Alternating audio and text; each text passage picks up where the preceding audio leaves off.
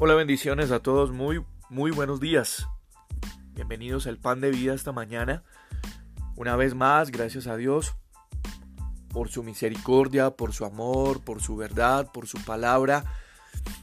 Gracias a Dios porque siempre hemos sabido y hemos entendido, algunos hemos sido testigos de que donde no había nada, Dios hizo todo.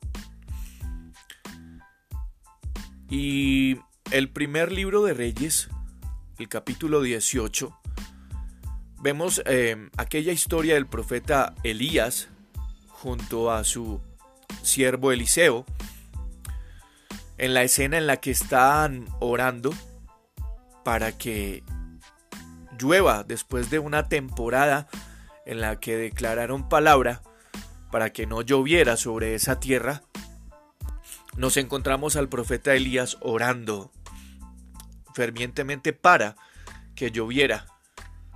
Y el profeta envía varias veces a su siervo Eliseo para que mire si por lo menos hay una señal en el cielo de una nube que indique que hay alguna esperanza de lluvia. Y en muchas ocasiones Eliseo su siervo le respondió lo siguiente, no hay nada. Y Elías fue un hombre que supo tener esperanza, pero una esperanza sólida hasta que vino la respuesta abundante. A lo mejor frente a la oscuridad y frente a la difícil situación que estaba viviendo, él siguió esperando porque el mismo Dios que él conocía, el mismo Dios que vivía dentro de él y en el que él esperaba, em, de ninguna manera y en ningún momento fue avergonzado y Dios tampoco lo dejó avergonzado en muchas situaciones a Elías o nunca lo dejó más bien avergonzado a, Elida, a Elías. Pero en medio de esa oración, una y otra vez. Una y otra vez la respuesta de Eliseo a la pregunta de Elías fue la misma. Oye Eliseo, ¿ves alguna señal? No veo nada. No hay nada. Pero a la séptima vez que Elías le pregunta, Eliseo responde algo distinto y le dice, yo veo una pequeña nube, como la palma de la mano de un hombre que sube del mar. Y al poco rato, esas nubes fueron creciendo y se fueron oscureciendo y vino una gran lluvia.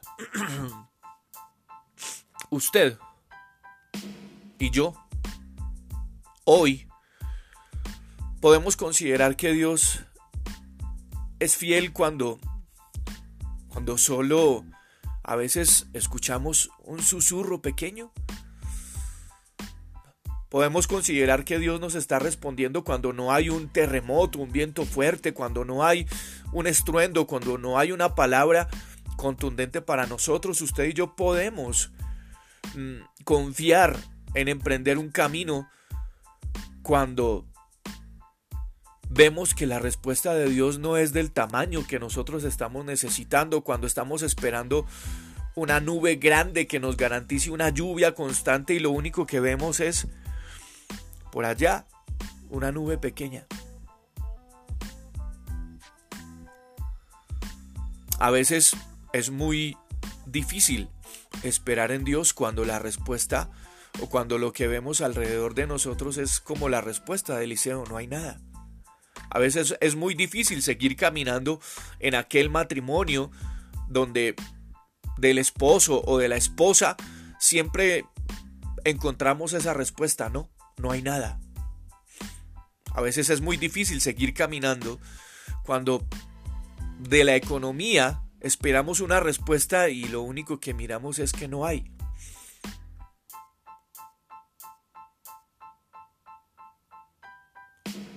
Pero si en medio de esa respuesta, usted y yo, a pesar de que todas las circunstancias nos digan que no hay nada, seguimos esperando, seguimos confiando. Y si en medio de la situación le decimos a, Jesús, tú lo sabes todo, y levanto mis ojos y, y, veo que solamente mi confianza está puesta en ti. Y a lo mejor en nuestra vida, hoy esa sea la respuesta de muchas cosas. No hay nada.